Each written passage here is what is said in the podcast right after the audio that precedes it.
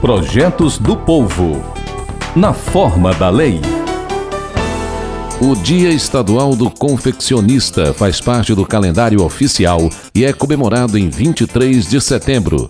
O autor da lei é o deputado Sérgio Aguiar, para quem a indústria de confecções do vestuário do estado do Ceará é considerada uma das mais representativas do setor industrial de transformação, sendo classificada como o terceiro maior polo do país.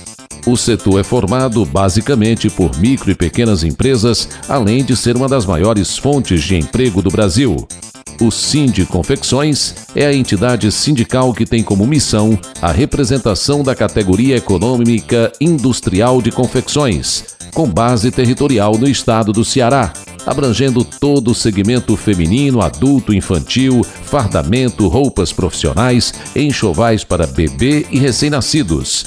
A lei está em vigor desde o dia 5 de julho de 2011. Fique atento. A Rádio FM Assembleia está com você no centro das discussões em apoio aos seus direitos.